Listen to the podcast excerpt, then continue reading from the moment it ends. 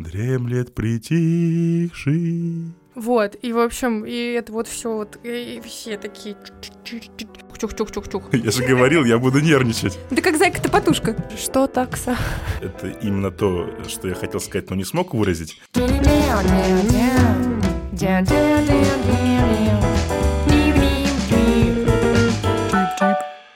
Всем привет! Всем привет. С вами подкаст «У кого не хватает экспертизы». Меня зовут Маша Шаталова, я рекрутер в рекрутинговом агентстве Айтива. А меня зовут Аня Жеромская, и я там работаю офис-менеджером. Цель нашего подкаста — рассказать о разных профессиях, о том, как до них добраться, как поменять свою жизнь, если очень хочется, или как развиваться, если сильно приспичило. А сегодня у нас в гостях Леша Нудельман, клубный капитан яхты «Капитан Петров», волонтер Фонда поддержки реконструкции и возрождения исторических судов классических яхт. А на берегу он консультант по внедрению программного обеспечения для управления предприятием в полном цикле. Еще его профессию можно назвать бизнес-аналитик, а работает он в компании «Бизнес-технологии». Привет, Леш.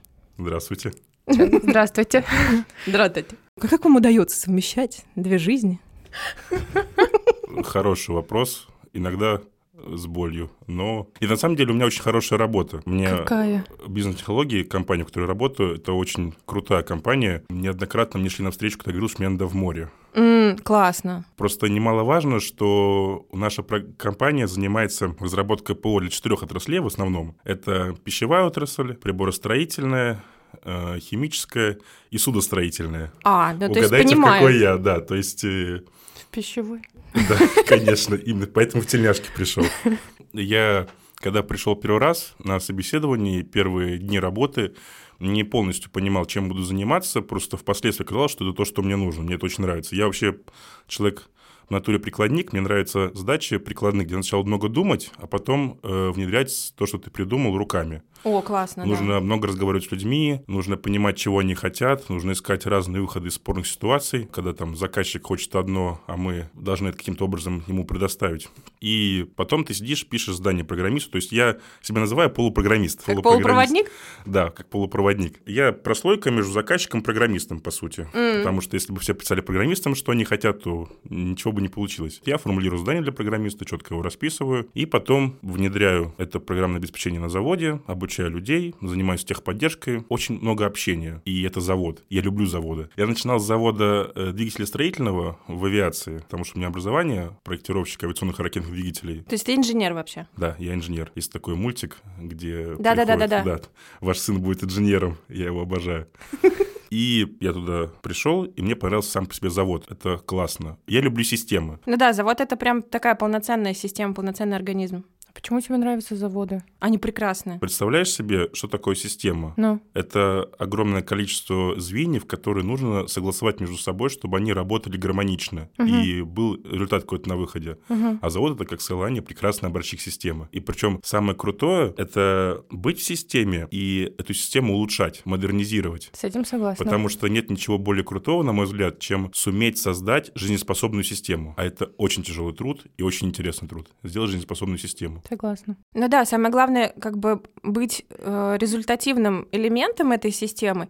И еще очень классно, когда тебе удается быть над системой и видеть ее. Да, да. То есть вот это прикольно. не когда ты просто чух-чух-чух-чух-чух, а когда ты можешь чуть-чуть подняться, да, и как-то улучшить ее. Это очень круто. Это очень классно. Поэтому мне нравится моя работа, потому что я прихожу на завод, огромный завод, и вижу их систему сверху. И как раз их систему автоматизирую, обрабатываю, анализирую, потом ее улучшаю разными способами. Лёш, а ведь как капитан у тебя, в принципе, задачи те же. М, Да, да, наладить жизнеспособную систему. Ты знаешь, наверное, хочется тебя побольше расспросить про море, потому что, ну, как сказать, ты не сразу же в капитаны. Нет, это долгий Д- путь. Долгий был путь. Сколько лет, когда ты пришел корабли? Если мне не изменяет память, это была Надежда Марей? Да, но там я шел э, очень интересно. Шаткой тропой? Да, шаткой тропой. Меня море манило с самого детства. Я писал стихи о море, я даже публиковался однажды. И никогда не думал, что море станет частью моей жизни. То есть я вообще никаких действий для этого не предпринимал. Э, я люблю выражаться метафорами. Мне кажется, море ждало меня всю жизнь. Ну, просто я валялся на диване И не очень к нему 18 шел. года. Вообще не шел, валялся на диване. В направлении моря, может быть. Так вот, попался мне на глаза пост на странице знакомого человека, какой-то очень занудный. Почему-то я к нему... Я его пролистнул сначала, потом почему-то к нему вернулся. Дочитал его. Это был пост о том, что надо все в жизни попробовать. И эта аксиома обсуждалась на примере социального эксперимента, когда людей ловили на улице, просто останавливали, говорили, вот вам плавки, полотенце, вот бассейн, прям рядом совсем. Э, Поднимитесь, прыгните с 10-метровой вышки. Платить не надо, просто сделайте. У нас там эксперимент социальный. Люди делились на три типа. Одни сразу отказывались, одни соглашались, поднимались, но сам, на, на самом краю не прыгали, другие прыгали. И в конце всего этого непонятного была ссылка на проект Надежды Марей. И Вообще далеко прям да, заход. очень далеко. Я зашел, по- прошел по ссылке, попал в группу этого проекта. Это про- э, проект учебных волонтерских плаваний.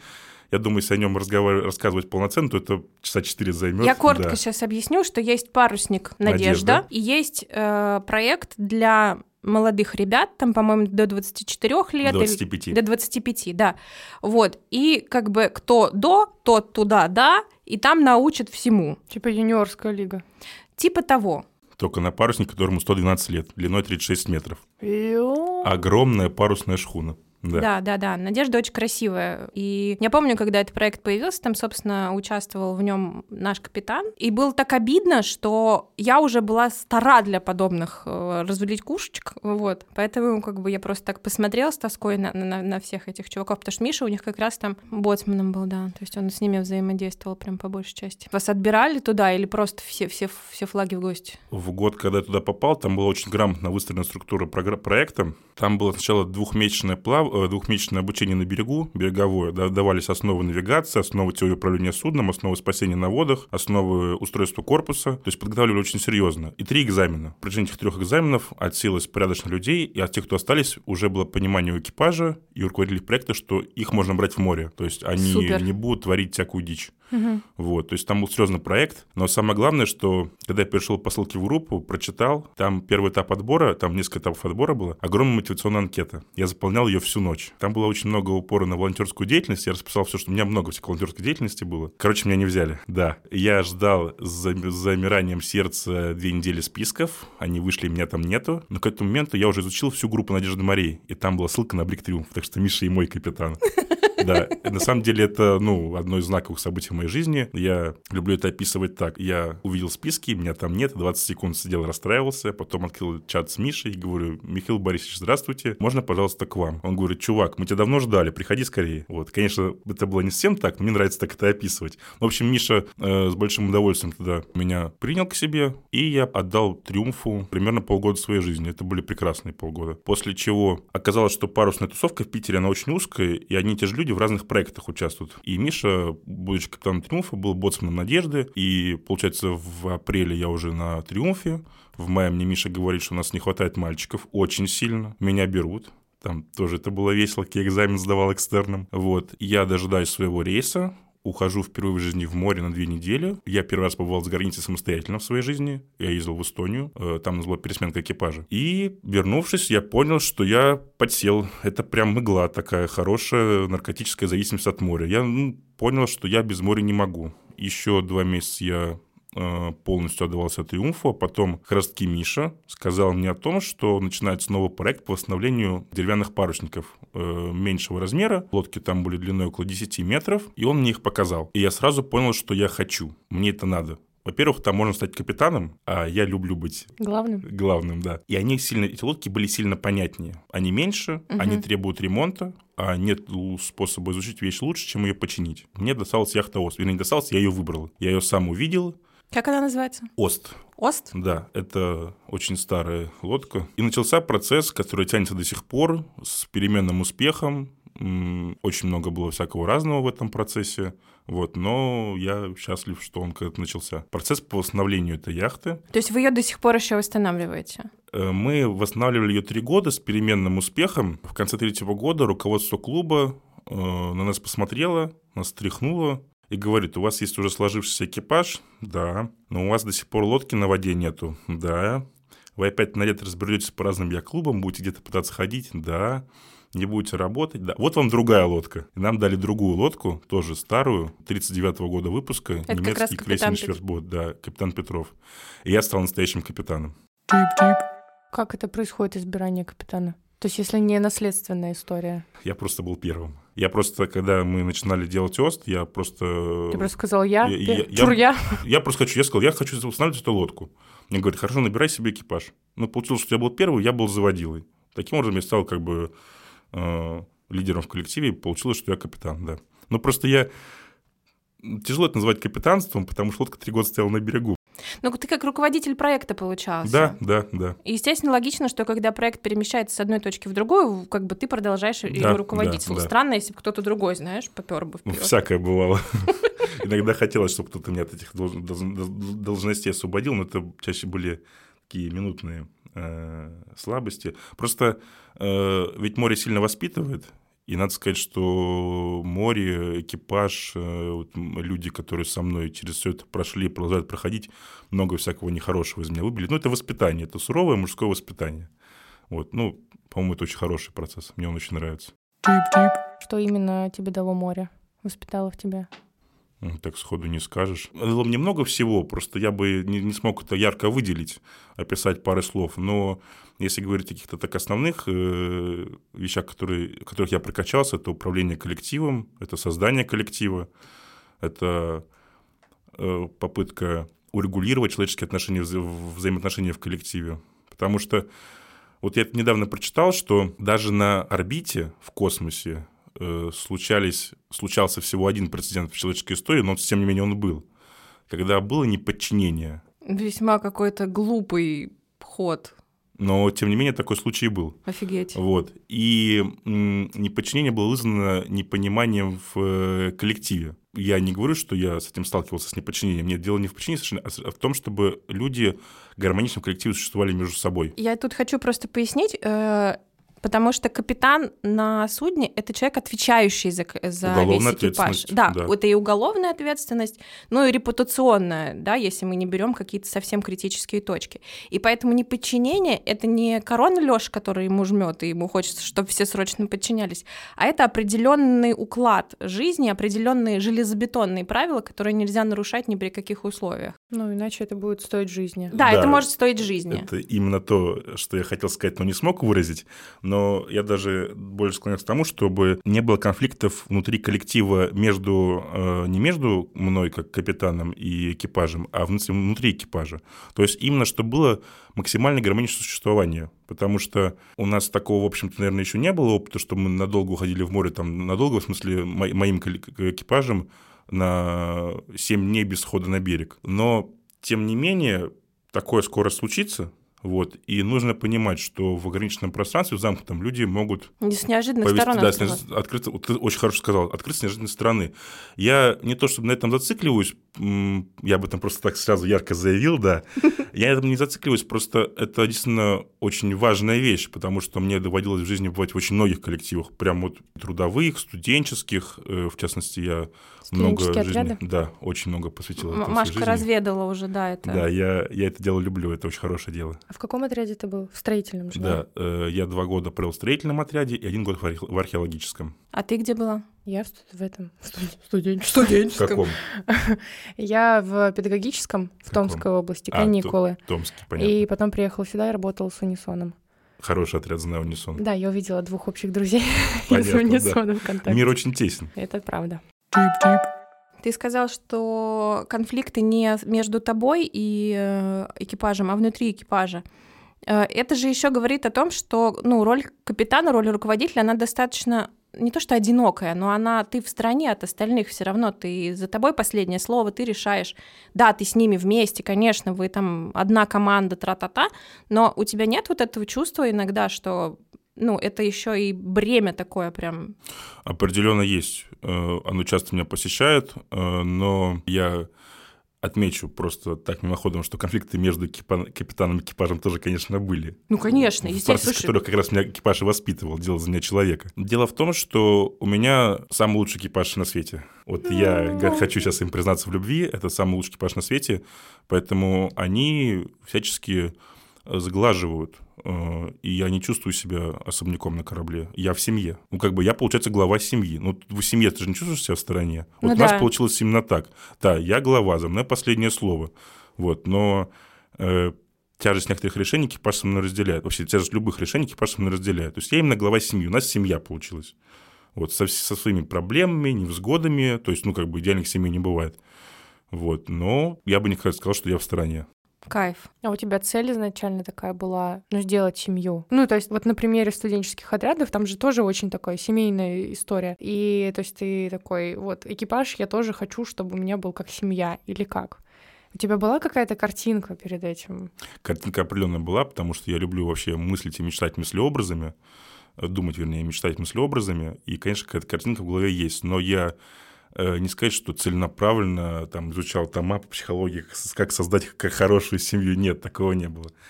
Я просто делал то, что мне казалось правильным, и получилось то, что получилось. И то, что получилось, это было очень классно. И есть очень классно. Но это важно понимать, что э, мои действия, они в большинстве своем э, не являются плодом моей гениальности, к сожалению, а только в- плодом взаимодействия с моим экипажем. Потому что мой экипаж... Ну, я без своего экипажа, я никто. И мы дружим не только в море, мы стали дружить и на берегу, и мы ходим друг к другу в гости, мы отмечаем вместе праздники. Конечно, тоже с разной переменностью успеха. Никогда еще... Всего один раз за пять лет мы смогли собраться всем экипажем. Вот, но постоянно какие-то мелкие внутренние э, встречи, мероприятия происходят. Ну, мы- Классно. нам нравится вместе время проводить. Очень круто. Это вообще прям супер. Конечно, мы не ходим вместе в театр, в кино, обычно время проводим вместе на верфи. Ну, смотри, еще очень интересно для меня было то, что ты участвовал в разных проектах. Ну, как минимум, да, у тебя уже «Триумф», «Надежда морей», а, «Ост», «Петров». Мне просто нравится, что мой экипаж и я сам в яхт-клубе на подхвате. Ну, так получилось, что у больших парусников э, бывает недостаточно людей для работы с парусами. Ну, я имею в виду у Полтавы, конкретно о Полтаве говорю, потому что все-таки это музейное судно, к сожалению. Нам, конечно, мечталось бы, чтобы Полтава ходила полноценно. Поэтому ты не сможешь содержать экипаж 150 человек, как, например, на, там, на больших парусниках типа Седова, Крузенштерна, хотя, конечно, они несравнимо больше, чем Полтава. Совершенно нес- несравнимо больше. Вот.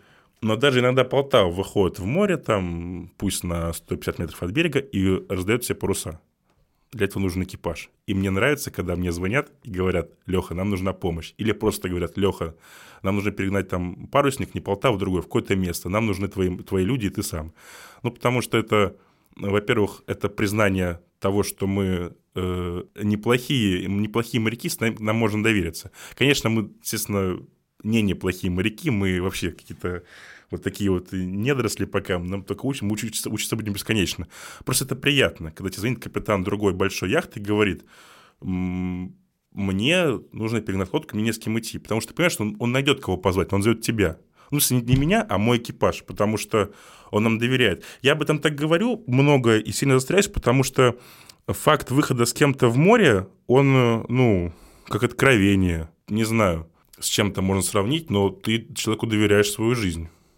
Да, и ты выбираешь этих людей очень осмысленно. Да, да, да. То есть, ну, у тебя может быть один пассажир, которого там попросили взять, Да, но ты его вообще не берешь в расчет. да. Ты как бы свой план строишь исключительно по тем людям, которые с тобой. Я как бы ничего не делаю. Я из меня моряк, как из говна пуля, извините, пожалуйста. Из тебя прекрасный моряк. Я, я кок. Да. На этом Ну, кок же, точка. ты- это ведь моряк, Часть корабля. часть корабля, часть Ясен команды. красен, я, я вообще не спорю с этим. Я имею в виду как бы свою моряцкую квалификацию, понимаешь? Мне вот лучше аккуратно тут вот быть. Знаешь, я сказал бы, что далеко не любой человек, я сказал бы, очень мало кто сможет готовить во время качки. Ты справляешься с этим прекрасно, так что... Мерси, дорогой. Очень приятно, на самом деле. А, Нет, я про то, что как бы я не участвую полноценно зачастую в процессе там той же постановки парусов или швартовки, потому что я в этот момент там кастрюлю ловлю или что-то еще. Вот. А, Но мне понятно это ощущение, когда все, кто рядом с тобой, они все тебе очень близки, даже если вы у вас нет каких-то там супер отношений, вы все равно в такой определенной связке, что это, это сложно как-то вообще даже, ну, не знаю, сравнить с чем-то, что есть в обычной жизни. Я люблю красивые фразы. Я обычно говорю, что море ошибок не прощает. И море всегда хочет тебя убить. Да. Вот. И получается, что ты постоянно идешь на смерть. Это важно, с кем ты ходишь на смерть. Да, Да. да. Ну, я, конечно, чуть более расслаблена, видимо, как-то в своей голове. Ну, Ну, то есть у меня эпичность снижена, у меня повышенный.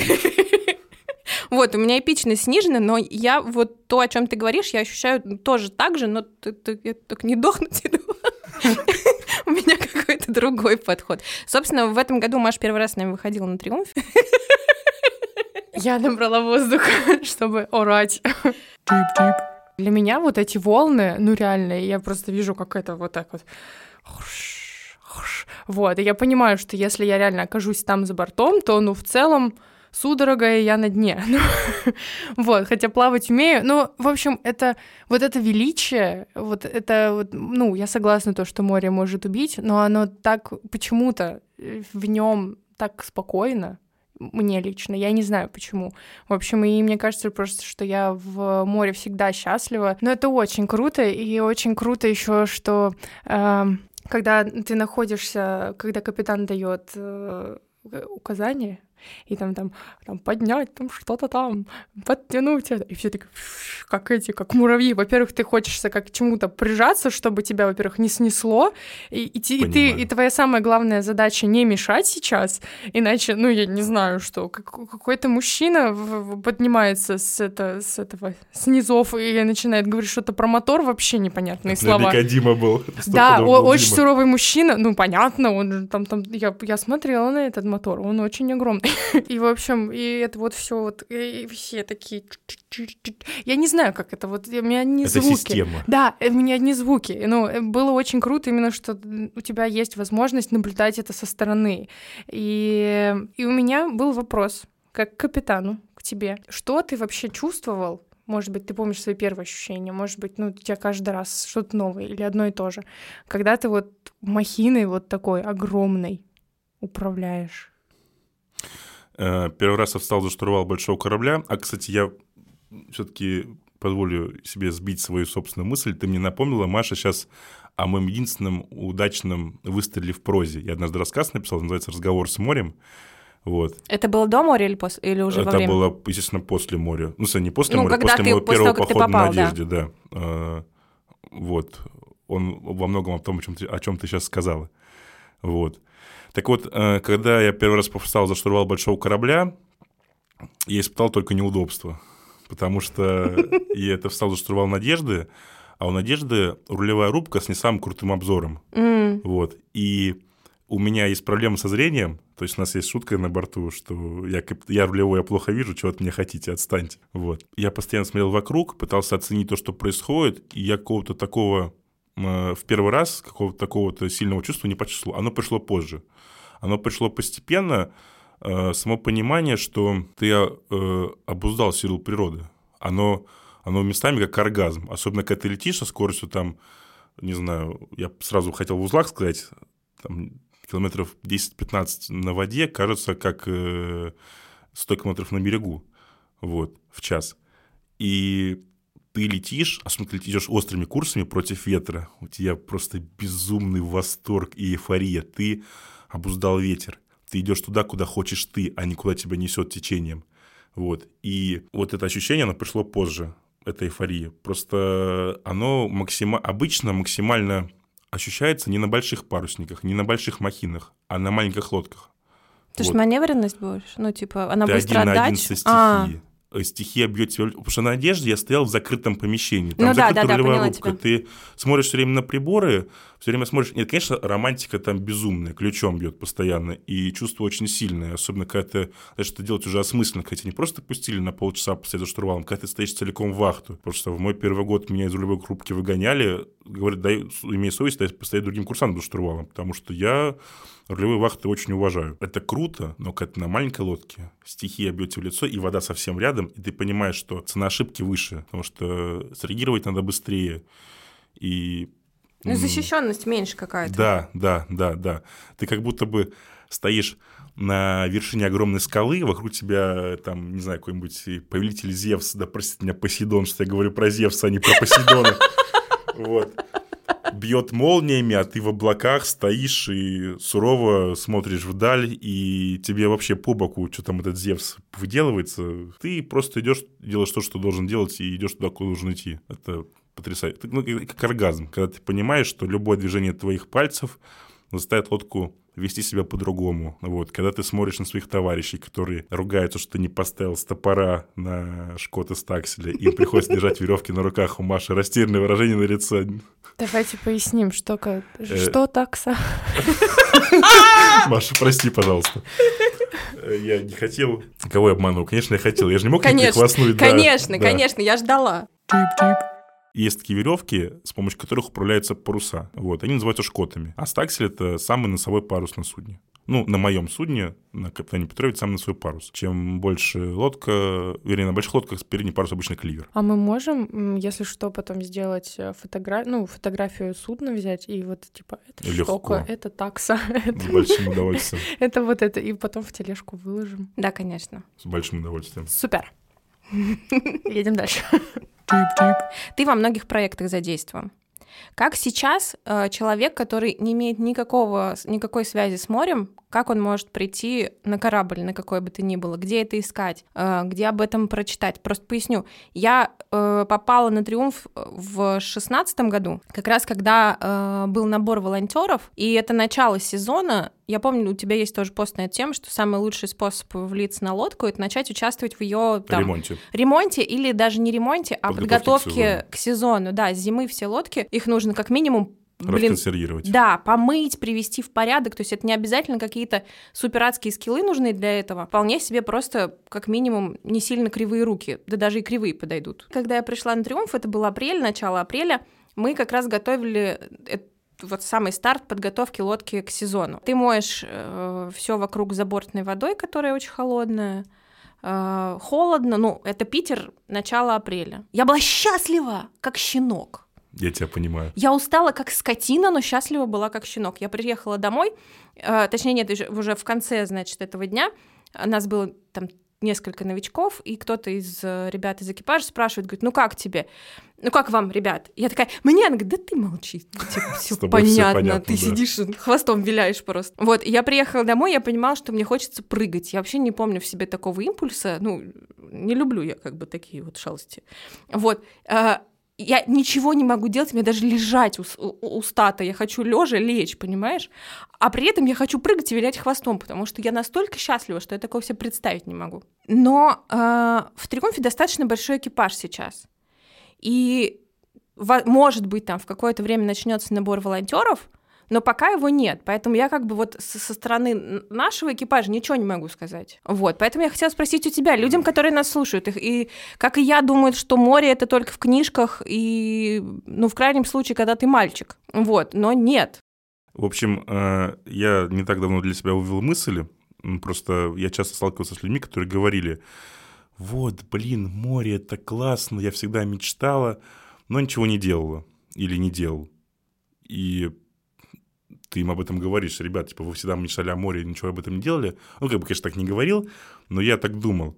А потом я вспоминаю, что я со мной ведь было обращено ровно то же самое. Спасибо, я то вот же самое рот было. уже открыла. Абсолютно то же самое, да. У меня было то же самое, я это случайно увидела. И оно, я понял, что оно всегда происходит случайно. Но если после прослушивания этого подкаста у вас возникнет желание сделать это целенаправленно, я буду очень счастлив. Вот. Как это сделать? Пошерстить м- социальные сети. Нужно просто найти любой способ выйти в море на парусной яхте. А сделать это очень просто. По запросу в Гугле яхты вам выпадет с десяток э, коммерческих школ со своим флотом, с как правило, хорошим флотом, с хорошими, ну, там, или чаще хорошими инструкторами, и там уже конкретным людям просто задавать вопросы. Просто у нас яхтинг делится на, ну, я его разделяю на две части, на коммерческие и некоммерческие. Так вот, э, если у вас нет возможности платить за яхтинг, яхтинг, это, конечно, дело не очень дешевое, но и не безумно дорогое. Вообще нет ничего более толерантного в финансовом плане, чем яхтинг.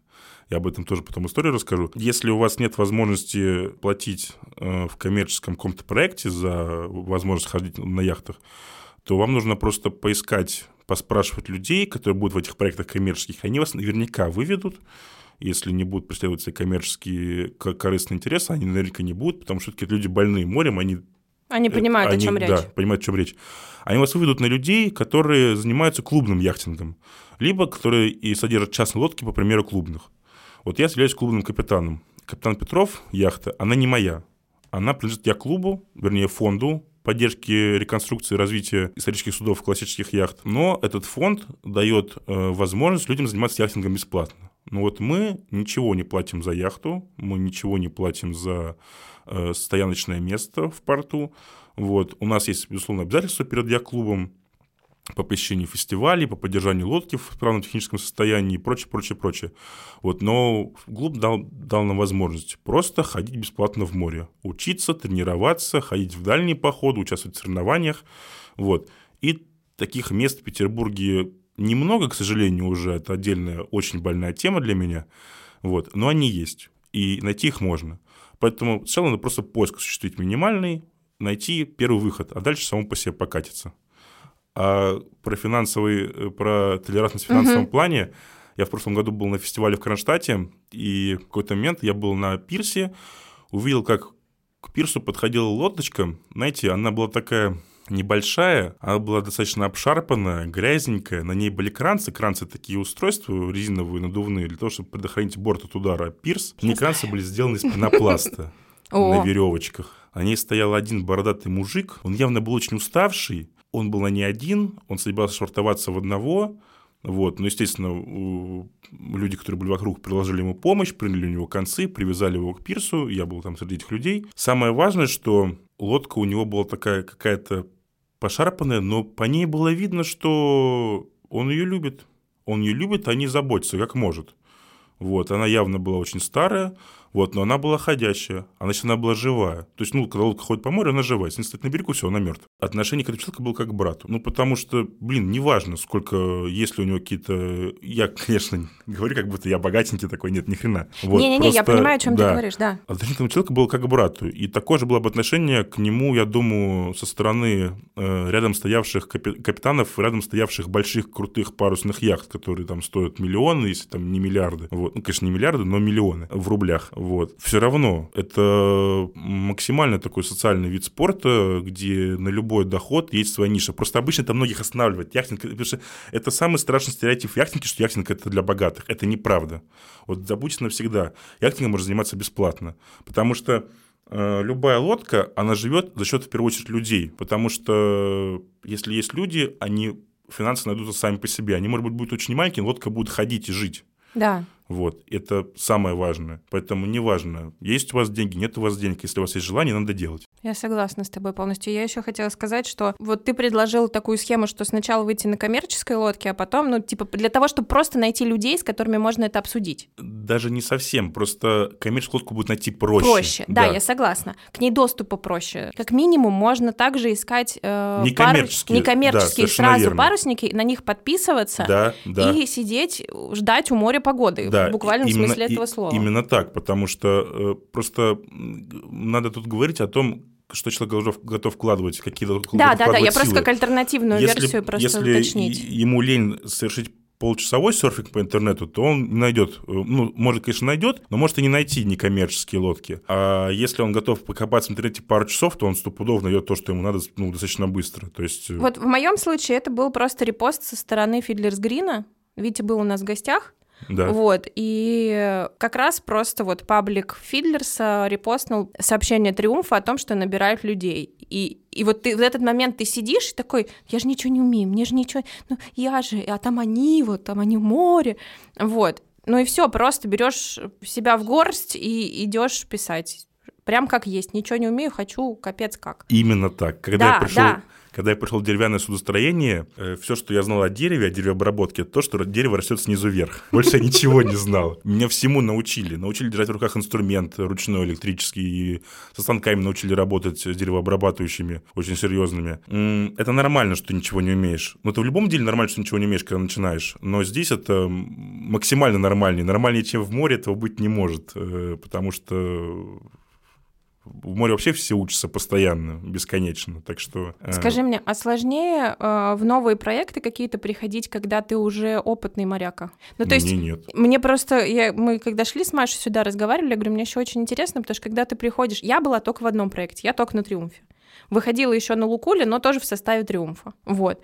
И получалось так, что я же туда пришла, вообще ничего не понимаю. Я влюбилась насмерть в корабль, и все. И в экипаж как бы бонусом. Я очень хорошо понимаю. Я вообще себе не представляю, как выйти на какой-то другой, вообще с другим капитаном. Ну, как бы, ладно, мы с Лешей выходили, но там я, я не могу себе это представить. И мне кажется, что у меня будет прям какое-то некоторое отторжение, если меня сейчас, ну, куда-то вот в другой...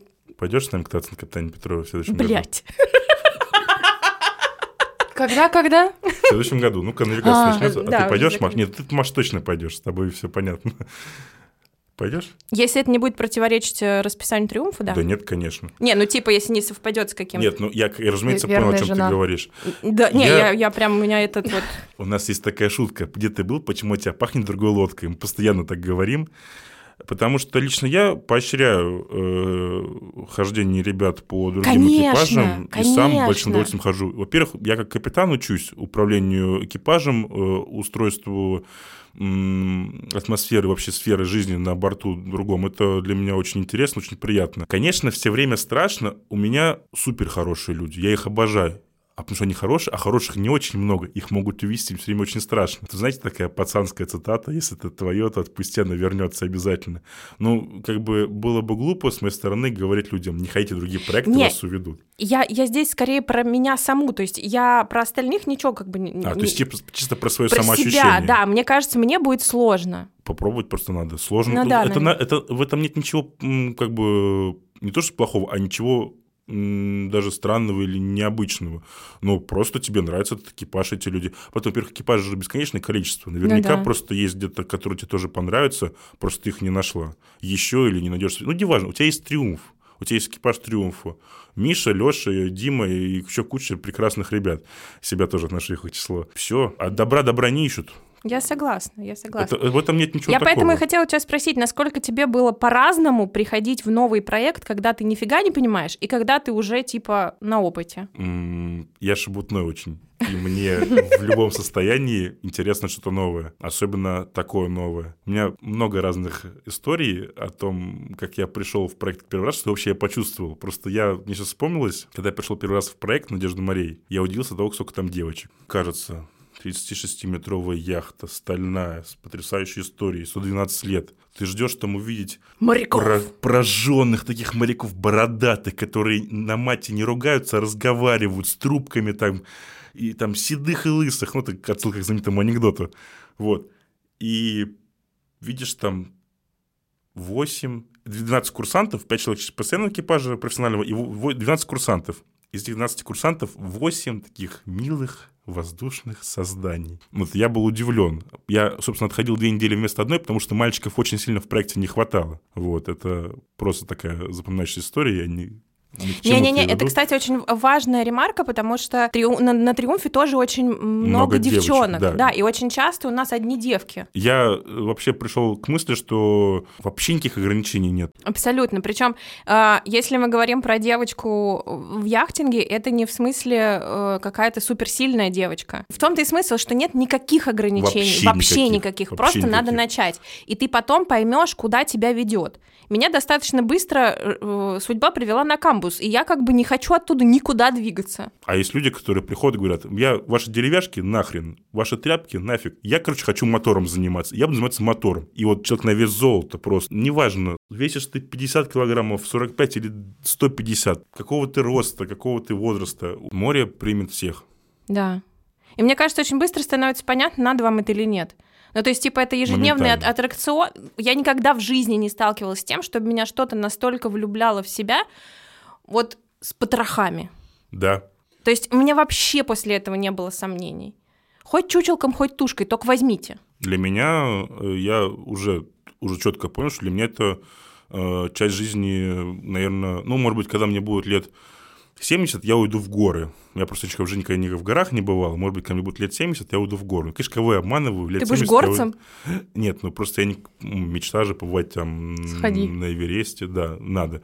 Вот. Но понимаешь, в чем дело просто? Ведь каждый год, каждое лето ты Мы с думаешь, друзьями да, ходим на лодке. да, ты думаешь, что надо ехать в горы, а потом думаешь, какие нафиг горы, в море пора идти, и все. А кем ты хотел стать в детстве, Лёш? У меня очень строгая градация. Я хотел стать сначала музыкантом профессиональным, потом дипломатом. Э, увидев вступительные баллы в МГИМО, я сказал, да ну нафиг, я и решил стать инженером. А есть ли какая-то еще профессия, которую ты хотел освоить? Может быть, стать моряком профессиональным. Вот, и, наверное, программирование, потому что, будучи внедренцем, консультантом, ну, понимаешь, что я, если бы я умел программировать, это было бы круче. Я хотел бы э, стать, знаете, таким совершенным инженером. Mm. Вот, Полного быть, вы, цикла?